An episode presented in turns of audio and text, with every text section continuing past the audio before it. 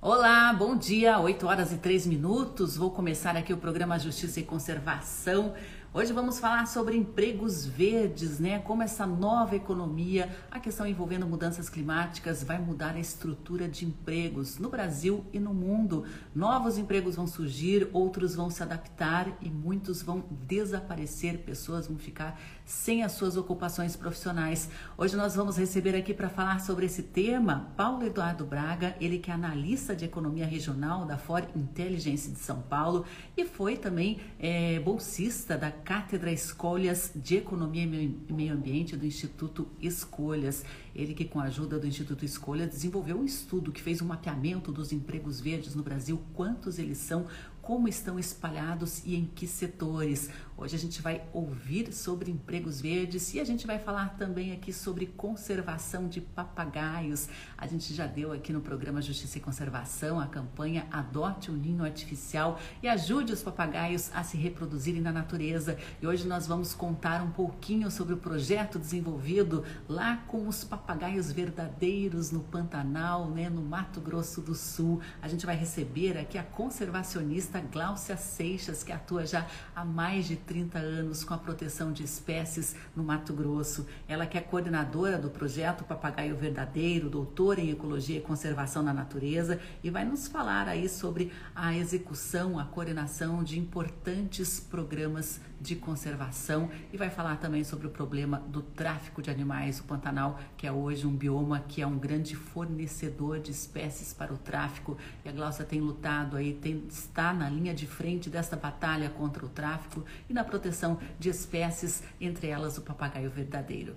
E hoje a gente recebe aqui então esses dois convidados. Vou dar as boas-vindas aí para o pessoal que está entrando, Rodrigo Cavalheiro, que está aqui, Vinícius Seconello, Ibraf, Salete Canguço, do Instituto Escolhas, Ana Len, que também está com a gente, Eco Guaricana, Cerveja Porto de Cima de Morretes, Ronaldo Montalto, pessoal aí Cultura 930, nossa Rádio Cultura de Curitiba, que faz a transmissão ao vivo e simultânea aqui do nosso programa Justiça e Conservação, sempre de segunda a sexta-feira, das 8 às 9 horas da manhã. vou chamar então aqui o Paulo Eduardo Braga, analista econômico, para conversar com a gente a respeito desse estudo, desse levantamento, né? E como ele conseguiu identificar, mapear esses empregos verdes. Paulo Eduardo Braga, vou enviar aí o convite para você ingressar aqui no nosso programa. 17 graus neste momento em Curitiba, né? A máxima hoje vai para 21 graus apenas. Estamos com o tempo encoberto. Bom dia, Paulo, tudo bem? Bom dia, Sandra. Tudo bem? Tudo bem. Como é que tá o clima aí em São Paulo? Nossa, aqui em São Paulo tá meio friozinho. Hoje tá nublado, tá meio chuvoso assim. Ah, aqui também está do mesmo jeito. Então, me conte a respeito aí o que, que são exatamente os empregos verdes. É, não é apenas aquela galera que trabalha com ecologia, né? Envolve muito mais setores. É, é isso mesmo. Então, os empregos verdes, assim, existem várias definições do que são os empregos verdes. Mas basicamente são todos aqueles empregos que beneficia, conserva, restaura o meio ambiente, os recursos naturais então, todos aqueles empregos que produzem bens ou prestam serviços com esse objetivo. Então, assim, de uma forma bem resumida, esses são os empregos verdes, é, a definição básica de empregos verdes, né? E você, nesse estudo, né, nessa pesquisa, você fez um mapeamento aí, desenvolveu até novas formas de cálculo para fazer esse levantamento de quantos empregos verdes existem no Brasil, né? Como é que você, da onde você partiu essa tua ideia de fazer esse levantamento? Isso, isso mesmo. É, esse, a minha pesquisa, ela foi o quarto estudo aplicado com o objetivo de quantificar esses empregos aqui para o Brasil. É, antes da minha pesquisa, da minha, do meu trabalho de dissertação do mestrado, tinha algumas é, pesquisas que focavam mais nos empregos formais. Então, pegava a RAIS, a, o próprio dado de CAGED para conseguir analisar os empregos verdes pelos empregos formais. A nossa estratégia, tanto minha como do meu, do meu orientador, foi analisar através da MIP, que é a Matriz Insumo Produto. Matriz Insumo Produto, para quem não é economista, ela é uma, uma fotografia da economia, é, de como está a economia num determinado período do tempo. Então, no meu caso, foi a MIP, é, oficial do IBGE para o ano de 2015. Então, nosso objetivo foi identificar dentro de cada setor produtivo qual que é a parcela ambiental de cada setor produtivo. Então, nós pegamos a MIP, original do IBGE, e construímos uma MIP verde. É, então, dentro dos 67 setores produtivos da matriz Sum Produto, que é a estrutura produtiva do Brasil, de, de uma forma geral, para 2015, identificamos a parcela é, ambientalmente sustentável de cada, de cada setor. E aí nós criamos uma MIP verde. Então, a partir de posse dessa MIP verde, a gente conseguiu quantificar. Então, a gente conseguiu chegar nesse número é, estimado da quantidade de empregos verdes. Né? E aí, o legal dessa metodologia é que a gente consegue analisar os empregos formais e os empregos informais também. Então, é, ah, isso é... é... muito importante, né? Na situação que a gente está aqui no Brasil, que, que cada vez mais as pessoas se lançam no mercado informal, né? Vocês conseguiram mapear os empregos verdes informais de, de que maneira? Por setores? Então, justa, é, isso, justamente porque a MIP ela possibilita essa análise total dos empregos, tanto formais quanto informais. E aí a vantagem de utilizar ela é justamente esse, né? É, a gente tem então, dados aqui. Isso, então a quantidade que eu cheguei de 6,5% uh, da totalidade do emprego são a totalidade do emprego, formal e informal. Uhum, então a gente tem aí um pouco mais de 6% de todos os empregos no Brasil que podem ser considerados empregos verdes. E isso totalmente verdes, porque tem alguns que desempenham né, em alguma parcela, uma economia de baixo carbono, né, menos, empregos menos poluentes. Né? Como que você fez esse levantamento e essa, essa média também? Né? Que tem alguns setores, por exemplo, agricultura, que tem uma parcela de empregos verdes, tem outras que não são. Né? Isso é um, é, é um cálculo muito complexo, Paulo. É, é muito, foi muito desafiador fazer esse trabalho, porque eu tive que estudar setor a setor, entender qual, que, qual prática que cada setor incorporava no seu processo produtivo para tornar o seu processo uh, mais limpo ou que, que pudesse reduzir menos emissões de carbono. Então, assim, para cada setor foi utilizado uma, uma, uma proxy ou uma referência específica. Então, por exemplo, para a agricultura, que é um setor que a gente sabe que provoca vários impactos ambientais. Então, desde desmatamento até é, impactos no tipo de, de, de, substância química que coloca de fertilizante ou de agrotóxicos e tudo mais. Então, a minha referência para agricultura, por exemplo, são os produtos certificados. Então, os produtos que a gente tem algum tipo de certificação, seja a produção de soja, seja a produção de, de, de milho, de cacau, dessas grandes monoculturas, a quantidade de produção certificada que a gente consegue identificar a origem e a procedência do produto, então, desde a quantidade de, de fertilizante que os produtores colocam uh, na produção, o tipo de solo que é considerado para a produção. Então, para a agricultura foi a quantidade de produção certificada. Na pecuária foi a mesma estratégia. Então, a quantidade é da pecuária, da produção da pecuária, que é uma produção certificada também. Então, produção de carne que é certificada essa produção, ela garante com que a produção, é, é, é, a gente consiga acompanhar toda a procedência da, da produção da pecuária. Né? Então, para cada setor foi utilizada uma estratégia. Por exemplo, o setor de, de, de produção de, de, de, é, é, de peças automotivas foi considerado uma certificação ambiental também. Então, as empresas que produzem peças automotivas que têm uma certificação ambiental. Então, a, a, dificuldade foi justamente essa: entender a realidade de cada setor e qual prática que cada setor estava utilizando, ou está utilizando, está incorporando no seu processo produtivo. O próprio setor florestal, por exemplo, que é um setor grande, um setor de base florestal e o um setor de base industrial. Então, qual prática que produção de, de papel e celulose, por exemplo, utiliza hoje, tem no seu processo produtivo para conseguir reduzir o seu impacto ambiental? Então, várias empresas que produzem uh, que estão no ramo de papel e celulose, eles têm a própria base florestal, que grande parte dessa base florestal é certificada. Outras empresas também produzem a própria energia a partir de, de, de cogeração de energia do seu processo é, industrial também. Então, tudo isso também é, entra nesse cômputo. Então, dentro de uma grande empresa, você pode ter empregos que são considerados verdes, empregos que são considerados não verdes, que são parcialmente verdes. Né?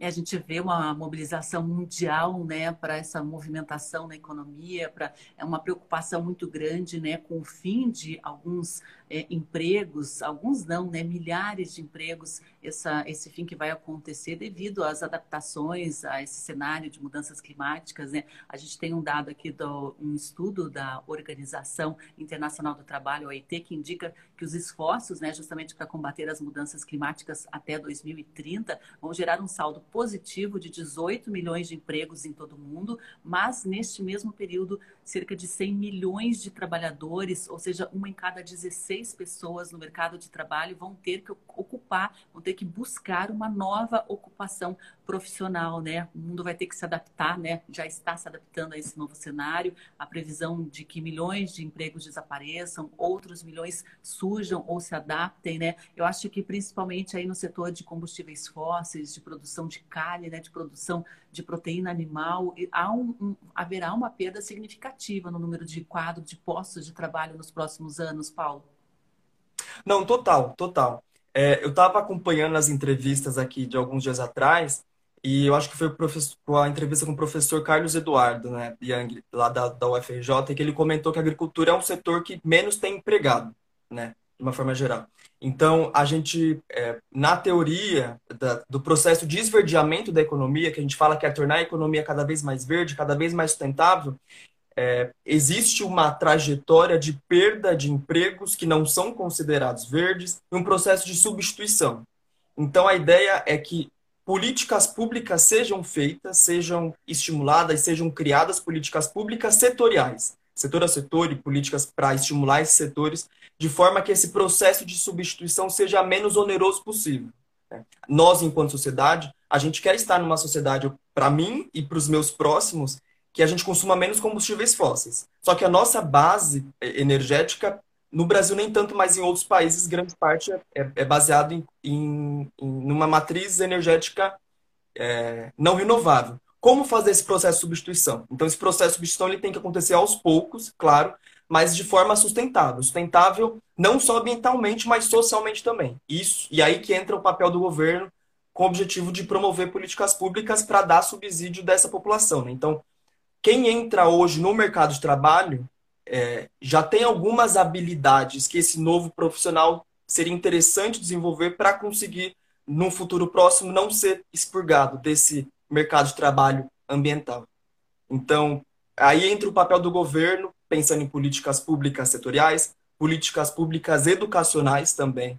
Então, não é uma ação exclusiva de uma, de uma entidade do governo, mas do governo como um todo. Né?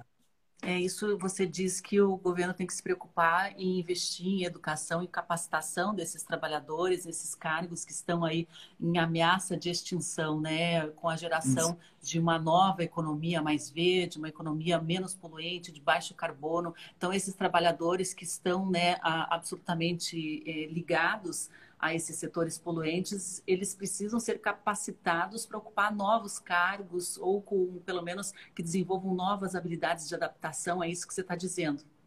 Isso. O objetivo da minha pesquisa não foi falar dessas habilidades ocupacionais. Eu não entrei nesse mérito, até porque hoje eu não, não é, é outro tema de pesquisa e tudo mais. Mas a própria OIT, que é a Organização Internacional do Trabalho, ela tem uma listagem de todas as as habilidades e ocupações que o profissional do futuro, é, as habilidades que esse profissional poderia se, se qualificar. Então, quais são as habilidades que esse mundo, esse processo de esverdeamento, ele tende a, a cobrar do, do, novo profissional, né? do novo profissional que, que deve entrar no mercado de trabalho logo mais. É, e aí tem uma listagem de todas as habilidades, ocupações e tudo mais. É, então, por isso que esse processo de esverdeamento ele tem que acontecer aos poucos, né? Justamente para que esse, é, essa perda de emprego, substituição, ela não seja repentina. Uhum. E pelos esses 6% de empregos verdes que você mapeou aqui no Brasil, eles estão em maior parte em qual setor? É no, nos, são nos postos formais de trabalho, nos postos informais? O que, que você podia é, destrinchar para a gente desse dado que você conseguiu que é tão precioso? Certo. Então, na estratégia que eu utilizei para conseguir identificar esses empregos verdes, então, como eu falei agora há pouco, três setores eu considerei sendo 100% verdes. Ou seja, a produção desses setores ela já começa com o objetivo de reduzir o impacto ambiental. Então, produção de biocombustíveis, todos os empregos associados com biocombustíveis foram associados como 100% verde.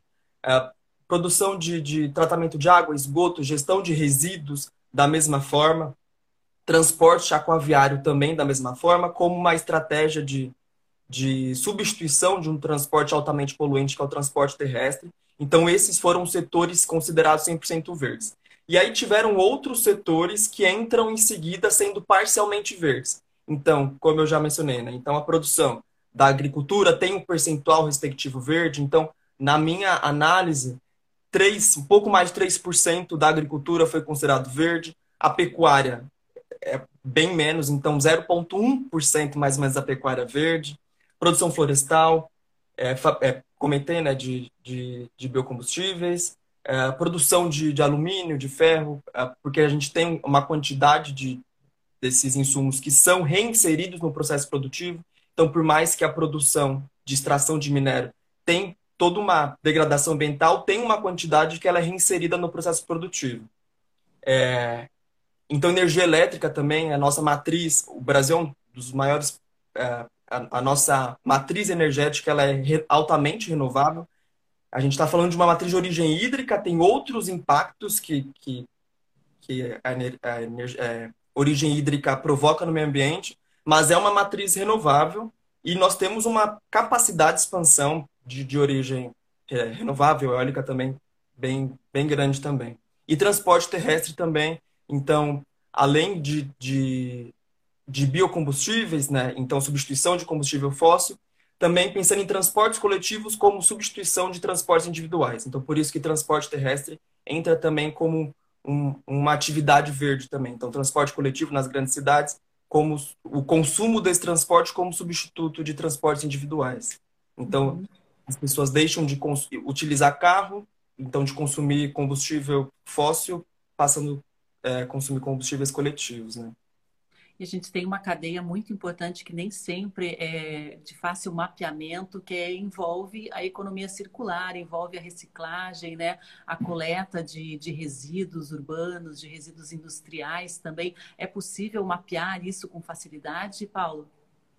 Então, esse foi um tema que eu me debrucei muito, assim, porque a gente sabe que quando a gente fala de gestão de resíduos, é, nós temos uma quantidade é, imensa de trabalhadores informais que, que estão associados com, com ONGs e associações que fazem todo esse processo de gestão de resíduos, trabalhadores e trabalhadoras que trabalham horas a fio e que não têm direitos trabalhistas, porque são trabalhadores informais, e eles que basicamente carregam toda a questão de, de gestão de resíduos, de, de tratamento, reciclagem e tudo mais. Então, aí que entra o papel do governo também de tentar estimular a formalização desses empregos.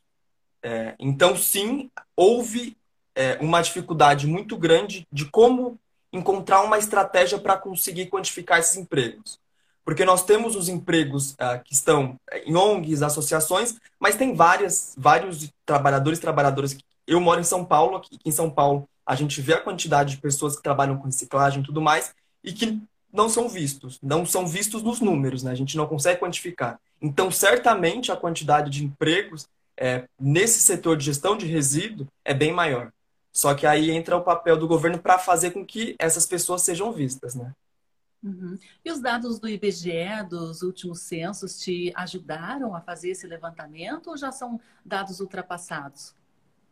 Então, o último censo 2010, é, a gente fala de estrutura de produção, a estrutura produtiva não muda muito de um ano para o outro mas eu utilizei pouca coisa do censo. Eu utilizei mais das pesquisas, eu usei bastante dado das pesquisas é, de ONG, de associações de classe, associações uh, dos setores e tudo mais. Foi da onde eu tirei subsídio para conseguir criar essa, essas, essas, a quantificação de emprego de uma forma geral. Mas do censo eu utilizei pouquíssima coisa.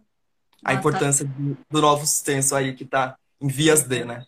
está em vias, né? Ele foi suspenso, adiado devido à pandemia, né? Para a segurança dos recenseadores. Agora está aí já pela boa de ser realizado novamente, vai revelar dados, né? Uma mudança estrutural na economia brasileira muito intensa que, que ocorreu durante esse período de pandemia, né? Em diversos setores.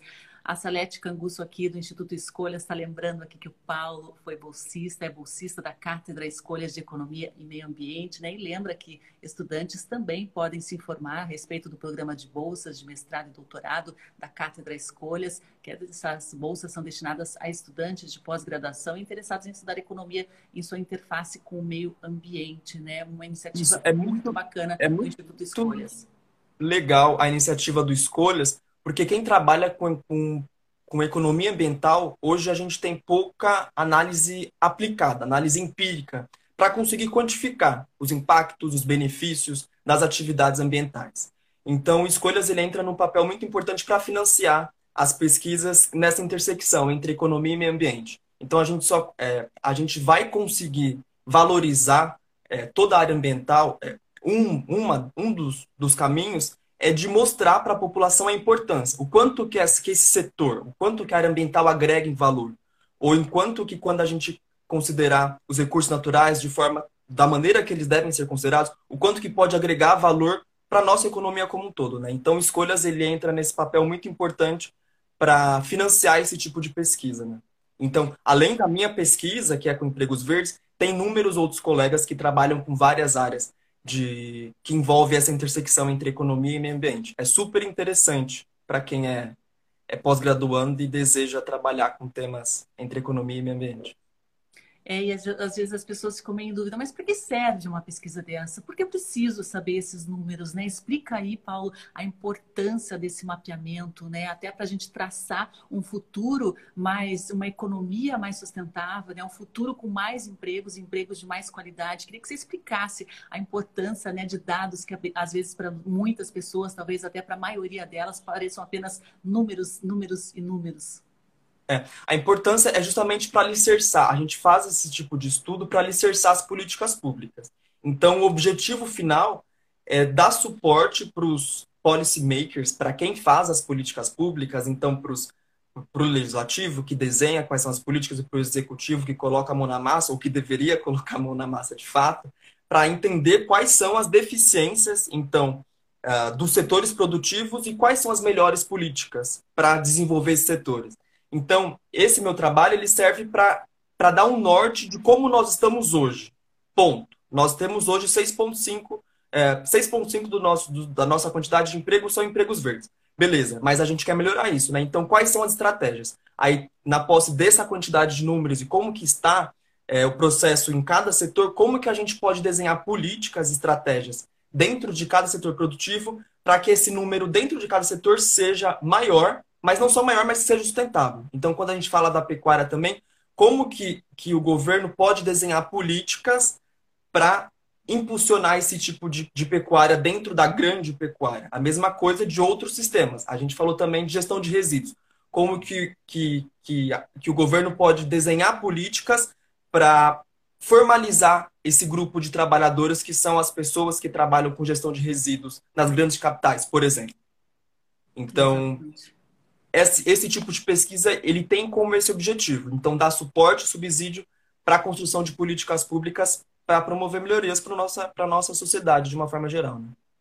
E identificar também erros de estratégia do nosso governo, né, que a gente percebe aí que há um investimento em empregos que não são verdes, né, em uma economia ainda poluente, uma economia de altíssimo impacto ambiental, né, uma agricultura extensiva que tem recebido inúmeros investimentos públicos, né, e vai na contramão justamente desse esverdeamento da economia, da, da capacidade produtiva do nosso povo, né. A gente percebe que o Brasil está indo muito lentamente nesse esverdeamento dos empregos, ao se comparar com o resto do mundo. Paulo, qual que é a tua avaliação aí da velocidade que o Brasil está tomando nesse momento estratégico de virada?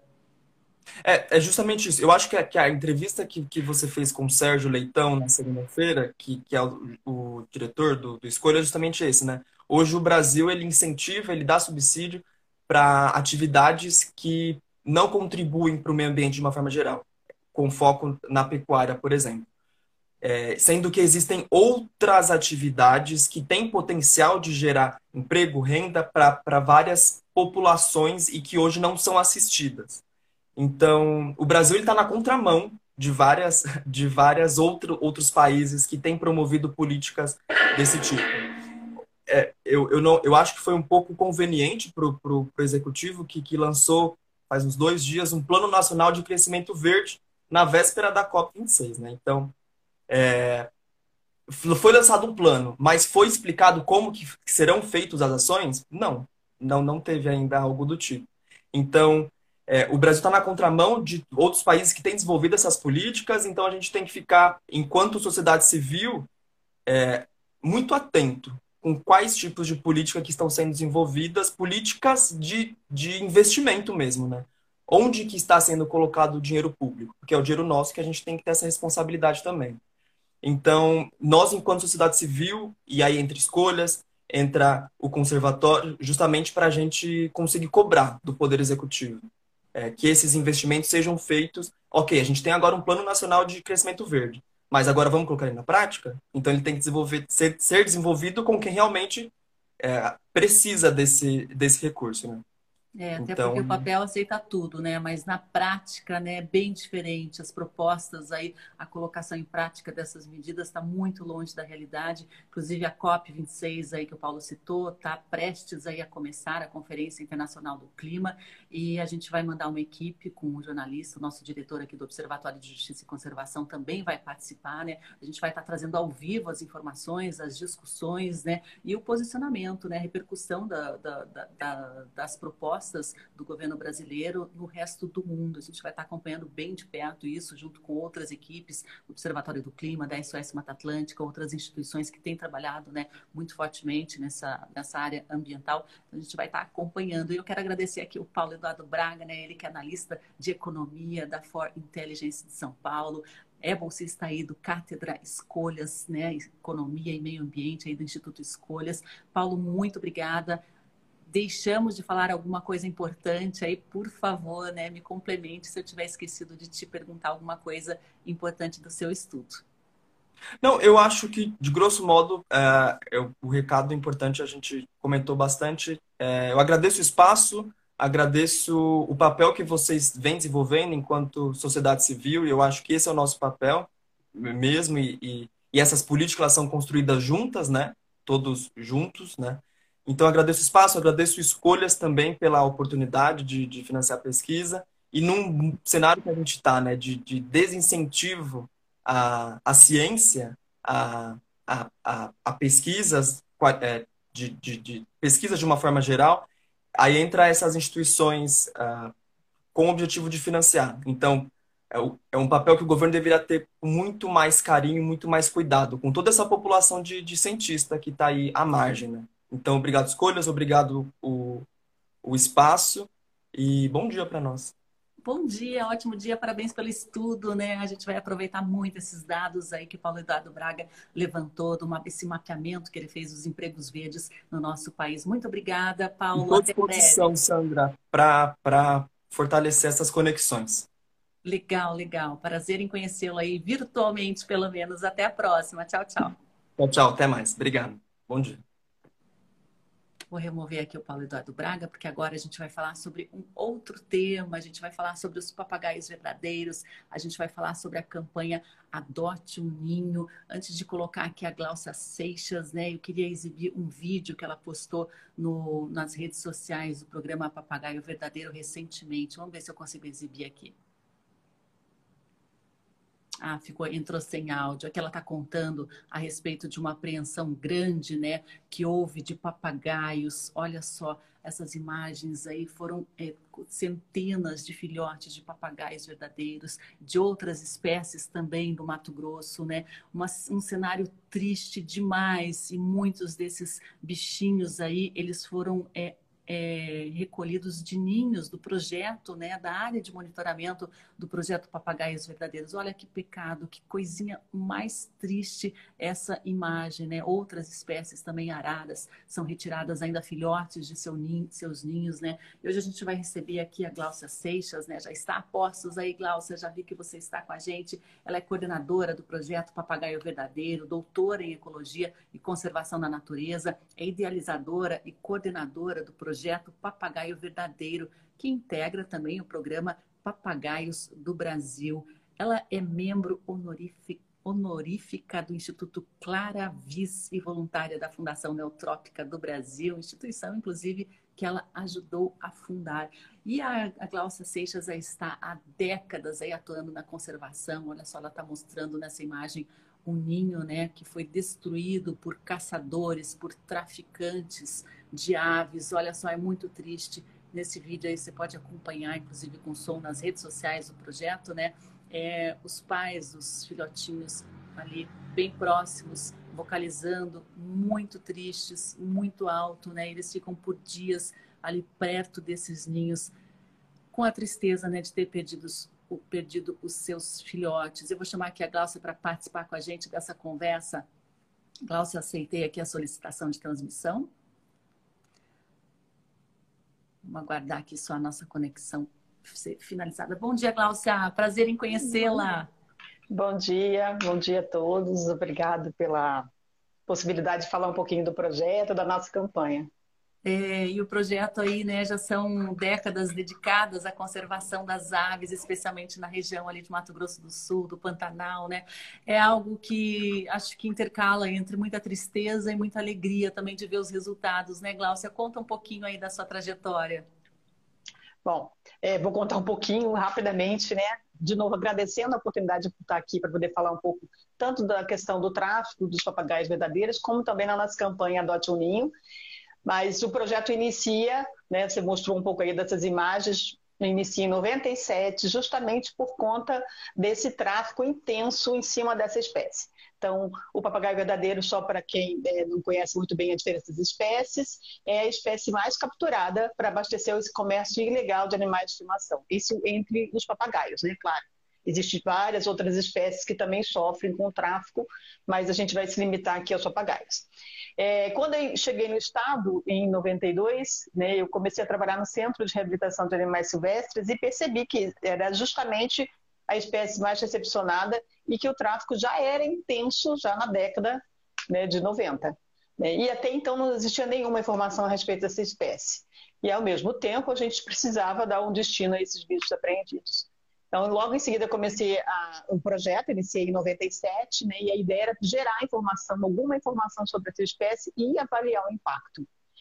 Bom, ao longo de 20 e poucos anos, eu trabalhei intensamente no Pantanal para conhecer ecologia e também é, identificar como que era esse impacto nessa região, mas a grande verdade é que o impacto do tráfico em Mato Grosso do Sul ocorre no Cerrado e na Mata Atlântica, que são os biomas que estão altamente também pressionados pelo uso humano. Aí eu passo a desenvolver o projeto na região onde o impacto é intenso e venho monitorando ano após ano como, como se dá esse, né, essa retirada de filhotes e qual é esse impacto. Então, é, de 2015 para cá, eu tenho trabalhado na, na, avaliação do impacto e nessa hora eu percebi né, que os ninhos estavam sendo altamente arrombados, destruídos pelos traficantes e alguma coisa precisava ser feita, e é aí que a gente também inicia né, a nossa trajetória com a instalação dos ninhos artificiais para poder é, ajudar de alguma forma esses bichos a reproduzir. Mas só em questão de números, a imagem que você mostrou agora é da primeira apreensão que aconteceu no estado em 2021. Foram 223 filhotes que foram apreendidos nesse momento é, eles saem muito, muitos deles saem aqui dessa região onde eu monitoro e vão ser vendidos em grandes centros, mesmo em São Paulo, Rio de Janeiro, no próprio Paraná.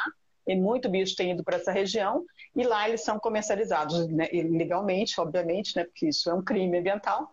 É, e a gente tem visto isso constantemente. Esse ano já foram em torno de 700 filhotes apreendidos pela fiscalização. A grande questão é que a fiscalização aprende só uma pequena parte de tudo que sai. Né? A grande maioria desses bichos saem sem que a fiscalização dê conta realmente de interceptar. Né? E, ou seja, são milhares e milhares de filhotes que saem todos os anos daqui e de todas as regiões dessa espécie e de outras espécies de papagaios também. Nossa, é uma situação muito triste, né? Como você disse ali nas suas redes, até quando isso vai continuar? A natureza vai suportar essa pressão toda, essa retirada de filhotes, Glaucia Seixas?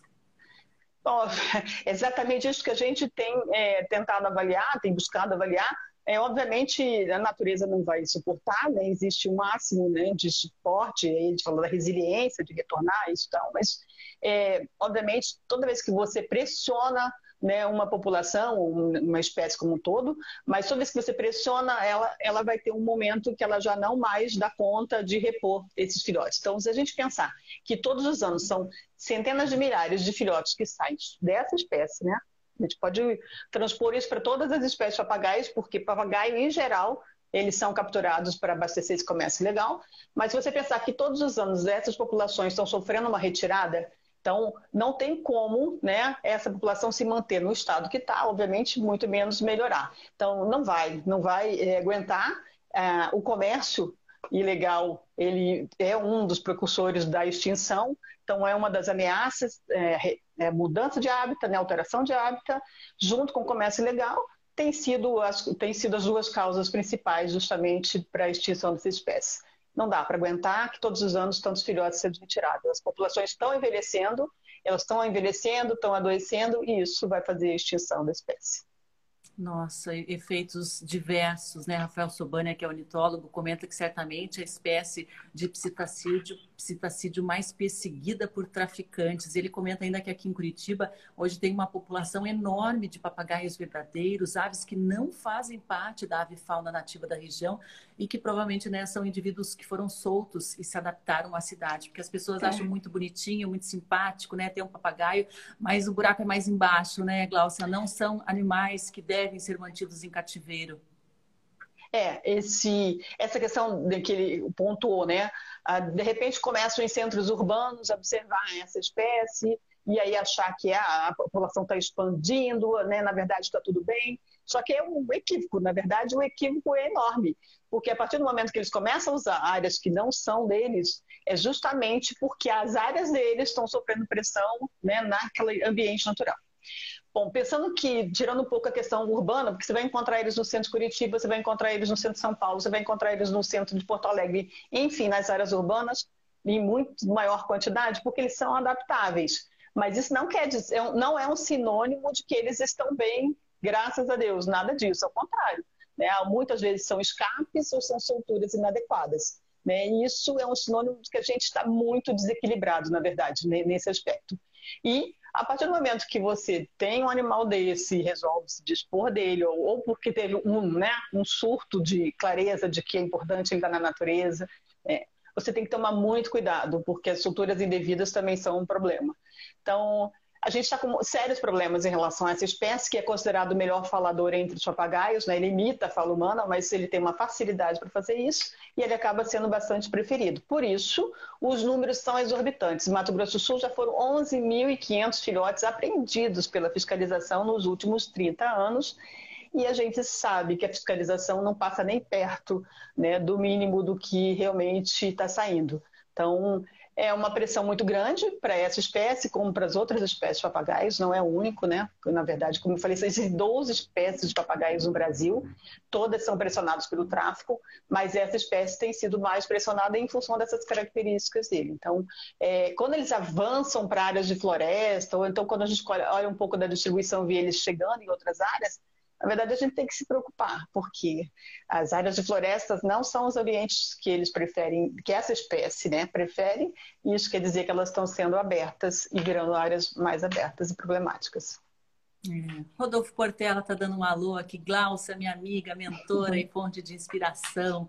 Força, Glaucia Seixas. Queria aproveitar aqui a mensagem do Rodolfo, agradecer também muito à Rede ProUC, para a Unidade de Conservação, né, Angela Cuxa, que é diretora da rede, também ao pessoal da SPBS aí por ter nos apresentado, né, intermediado essa conversa com a Glaucia Seixas e com diversos outros conservacionistas aqui do nosso país que têm feito um trabalho intensivo, né, incansável, né, mantido a esperança mesmo nas condições mais difíceis. Agora, a Eliane pergunta aqui, Glaucia, se não se chega até os mandantes com essas apreensões? Não, infelizmente, a gente está muito longe ainda. Né? Existem várias questões a serem observadas. Né? Então, é o consumidor, quem, aquele que encomenda. É, o tráfico é uma cadeia, tem uma, vários elos nessa cadeia. Né? Tem aquele que pega o filhote, tem aquele que transporta o filhote, isso, né? dando um exemplo bem específico de Mato Grosso do Sul, mas que ocorre em quase todo o país desta forma. Então, aquele que pega o filhote, que é um residente que mora na região, que conhece onde estão os ninhos, normalmente um alguém que junta esses filhotes e um alguém que transporta esses filhotes para os grandes centros, né? Esse que junta normalmente ainda é alguém da região, mas o que já transporta tende a ser alguém que vem de outro lugar para buscar esses filhotes. Quando ele chega no seu consumidor final, pelo menos no seu centro urbano final, bom, ele, às vezes ele dá uma pulverizada, às vezes ele tem destino é, definido, né? Porque basicamente são encomendas. Mas a, a fiscalização está ainda muito longe de conseguir pegar todos eles, embora né, tenha se esforçado bastante e a gente tem trabalhado muito próximo de, de observar que esses, nos últimos anos isso vem mudando. Então, a fiscalização está mais intensa, mas ainda falta muito para a gente conseguir chegar até os mandantes, ou seja, quem faz as encomendas desses bichos ilegais. Aí, a outra coisa que é importante falar também, que é, a, é esse tipo de crime ele é considerado de menor potencial ofensivo. O que acontece é que muito de muito disso é que essas pessoas são reincidentes, né? Por mesmo que a lei diga sobre a reincidência, tenha multas e penalidades diferentes, mas isso ainda está muito longe de se resolver a questão. Então, nossas leis são fracas, nossas ações ainda estão muito longe de coibir isso e ainda, infelizmente, o crime tem compensado, por isso se repete há tantos anos em todo, todo o Brasil. É um exemplo muito fácil da gente entender foi o caso daquele homem que matou uma onça melânica, né? Ele foi preso, mas não pelo crime, né, que ele cometeu de assassinar essa espécie em extinção raríssima. Ele foi preso pelo pote legal de arma, né? A gente vê aí os absurdos é. da nossa legislação hoje que desprotege totalmente a, a, a nossa fauna silvestre. É, não, a nossa legislação está ainda muito longe de, como eu já disse, né, em vários pontos, não só da questão do tráfico, mas em várias questões ambientais. A gente precisa, obviamente, ter uma ação mais forte para mudar isso, né? Sabemos que mudar uma lei é algo muito complexo, né, demorado, mas a gente tem punições extremamente fracas. Esse crime, por exemplo, né, de tráfico, ele é considerado é, de menor potencial ofensivo, como eu falei. É, normalmente funciona assim, quando a polícia consegue né, interceptar né, os né, infratores, vão para a delegacia, lá eles assinam o documento e vão responder em processo de liberdade. Né, pagam uma multa, uma fiança, na verdade, né, para poder sair, mas são valores baixos, e ele vai responder em liberdade. Isso depende com que nosso, né, do nosso judiciário também instrua muito bem o processo para que esse, crime, de fato, tenha todas as penalidades né, necessárias e desejadas. Bom, no final das contas, muitas vezes a multa administrativa não é paga, a reparação de danos também não é paga e ele se é reincidente, como eu disse. Aqui em, aqui em Mato Grosso do Sul, para você ter uma ideia, tem, a gente tem casos de menos de 20 dias, o mesmo infrator sendo pego duas, três vezes no mesmo ano pela fiscalização. Então, é, enfim, está muito longe desse processo, a gente precisa mudar esse panorama e a gente tem algumas perspectivas, inclusive que quem estimula o tráfico é quem consome esses bichos. Enquanto a gente tiver gente consumindo bicho ilegal, obviamente vai ter gente é, realizando essa ação que é ilícita e predatória. É, Eliane comenta aqui que precisa cobrar os políticos para que essa lei seja alterada. Isso sim é urgente. A gente teve recentemente né, um aumento na pena para maus tratos para animais domésticos, cães, gatos. Né? Foi um avanço na legislação em defesa animal. Agora a gente precisa estender esse avanço também aos animais silvestres que têm sofrido e têm sofrido demais. Angela Cux que está com a gente aqui. Angela, muito bem-vinda. Obrigada aí pelo contato da Gláucia Seixas. Ela diz o seguinte aqui, Gláucia, admiro muito o trabalho da Gláucia de uma força e resiliência quase que sobre-humana. Poucas pessoas seriam capazes de fazer o trabalho que a Gláucia faz. Seu trabalho é muito importante e agora a gente tem também né, um pedido de ajuda a toda a população com essa campanha Adote um Ninho, né, Gláucia? Isso. Então, é, bom, a campanha Adote um Ninho, ela não é específica só do meu projeto, na verdade, né, é um coletivo, né, chama Programa Papagaios do Brasil, né, ele engloba várias espécies, vários pesquisadores. A gente está trabalhando com quatro espécies, né? além do verdadeiro. Através do meu projeto, a gente tem papagaio charão, papagaio de peito roxo, papagaio de cara roxa. Então, são quatro espécies que há pelo menos 20, 30 anos já vêm trabalhando com essa questão de instalação de ninhos artificiais para ajudar as espécies a reproduzir. Então, veja que a gente tem problemas não só com o tráfico, mas também tem problemas de perda de cavidades para que eles possam é, reproduzir. Né? A maior parte dessas outras espécies são de floresta. Né? A gente tem uma degradação das nossas florestas, a gente tem retirada de árvores senis, enfim, a gente tem uma perda de cavidades que é muito importante e que vai levando a espécie, então, ao declínio. Então, ao longo desses 20, 30 anos, porque tem projetos de 30 anos, né, é, a gente eles, iniciamos esse processo de instalação de ninhos artificiais para ajudar as espécies. A grande questão é que agora a gente está abrindo para a sociedade poder também colaborar. Muitas pessoas perguntavam, né, como que eu posso ajudar, como que eu posso, né, fazer parte do processo de alguma forma. Enfim, a gente entende também que a sociedade precisa se envolver e essa é uma forma também de, de envolvimento. Então, há mais ou menos né, 20, 30 dias a gente está iniciando um, pro, um programa, programa não, uma campanha, desculpe, chamada Adote um Ninho, né, onde as pessoas podem apadrinhar, né? Podem escolher uma das espécies, podem fazer uma doação e aí, a partir de então, acompanhar todo o processo de desenvolvimento dos filhotes, né, o voo e tudo mais. Enfim, é, a ideia é que a gente possa envolver mais pessoas e que conservação não é uma ação só de alguns, né? não é só dos pesquisadores, é algo que tem que vir da sociedade. Então, vamos juntos que a gente consegue mudar esse cenário, pelo menos dar um, uma ajuda maior para essa espécie. É, essa campanha está rolando, já adote um ninho, ajude os papagaios a se reproduzirem na natureza, né? São ninhos artificiais, mas que envolveram muita pesquisa e muitos testes, né? Agora eles já têm o seu funcionamento aí é, reconhecido, né? Com, com, com certeza eles ajudam, contribuem nesse momento em que as árvores antigas já praticamente não existem mais nas florestas, com aquelas cavidades naturais. E, e aí, na, na sua área de monitoramento, Cláudia, como é que funcionam, né? Quantos ninhos artificiais estão instalados? Como é que você está desenvolvendo esse trabalho com o papagaio verdadeiro? Bom, para o papagaio verdadeiro, né, a gente iniciou, é, do, das quatro espécies, é o que iniciou há um tempo menor, né, faz dois anos que a gente está instalando os ninhos já.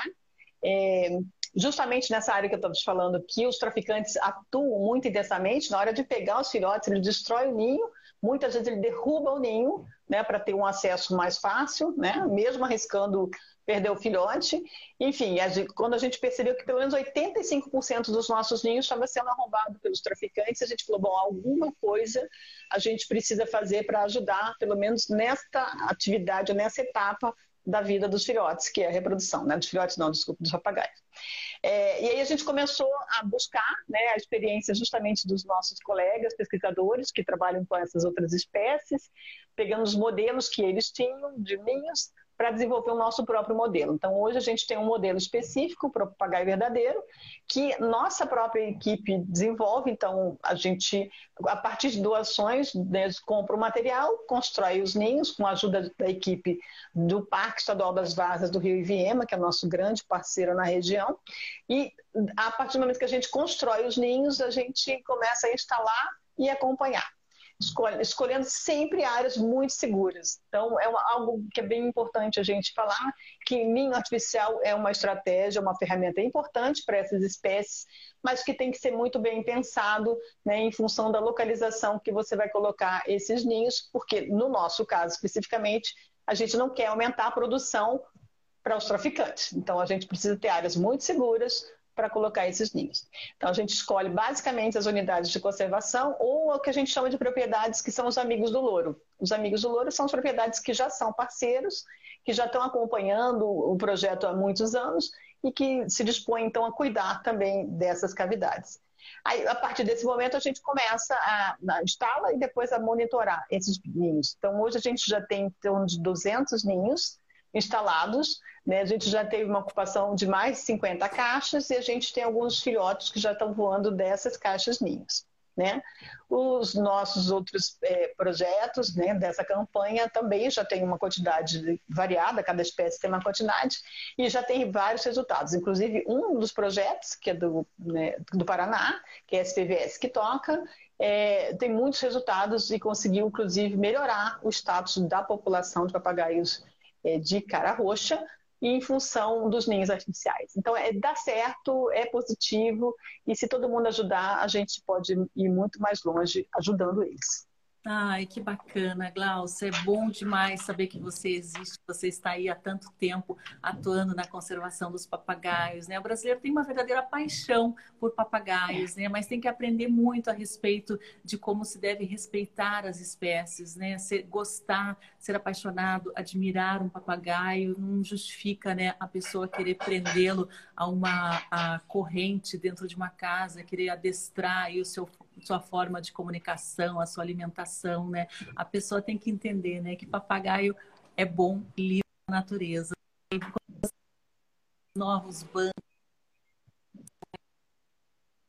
A emoção aí de, de ver um resultado efetivo do seu trabalho.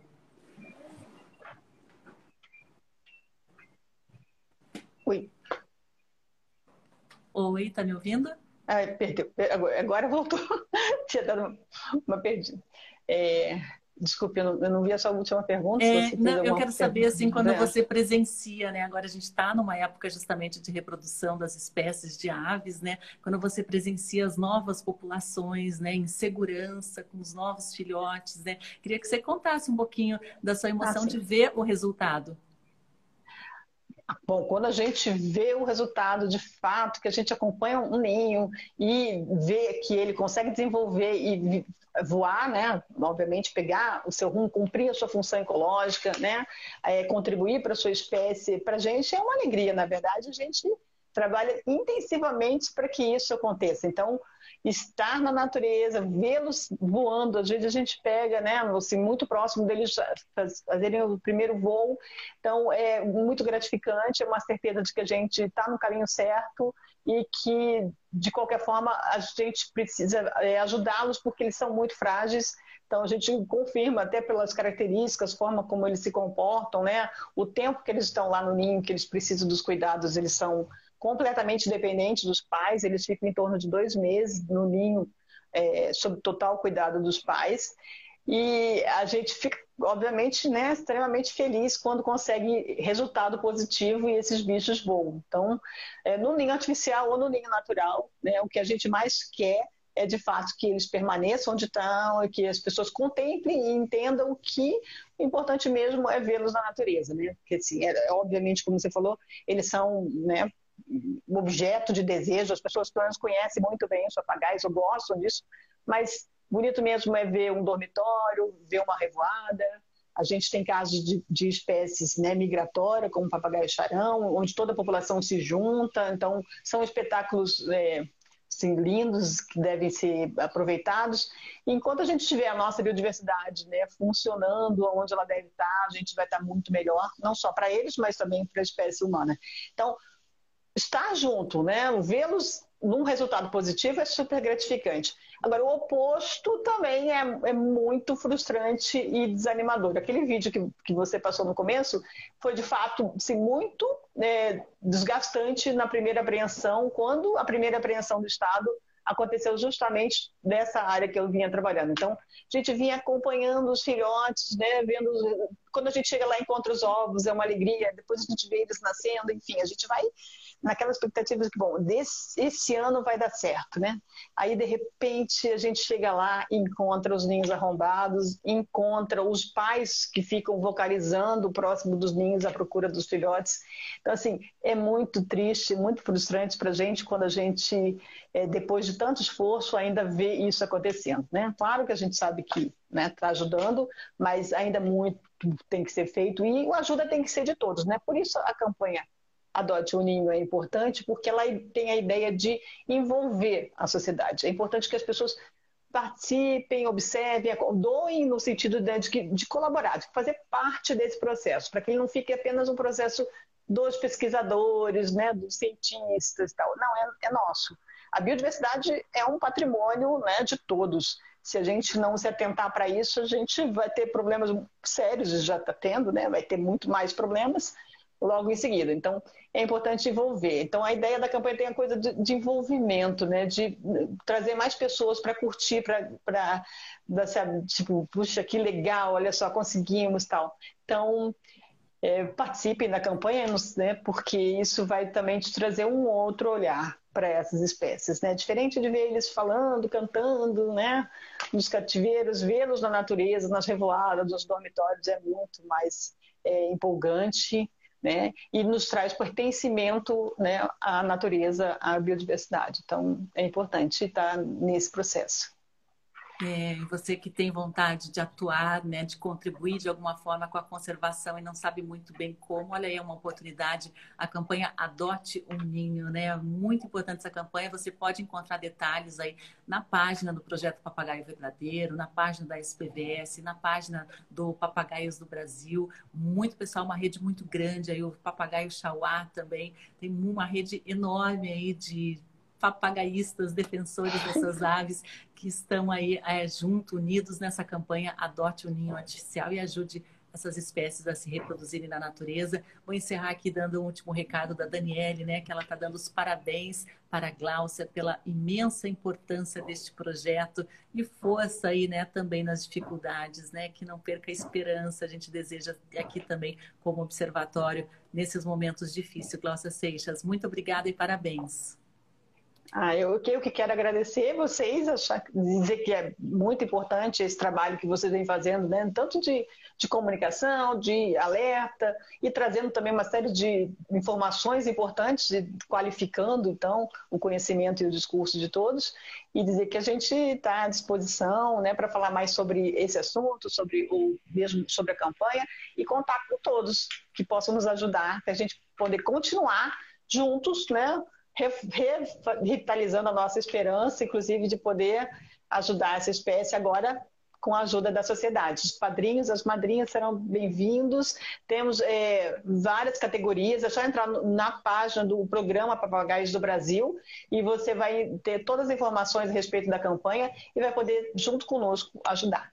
Obrigada. Muito viu? legal. Olha aí, uma campanha para fechar o ano, né? De repente você pode é. presentear alguém, né? Olha só, um presente Isso. de Natal especial e com uma causa muito bacana. A pessoa vai poder ser madrinha, padrinho de um desses papagaios brasileiros incríveis. Glaucia Seixas, muito obrigada. A gente mantém um contato. Conte aqui com o Observatório porque você precisar ir nas suas divulgações. Até breve. Tá, obrigada. Tchau, tchau.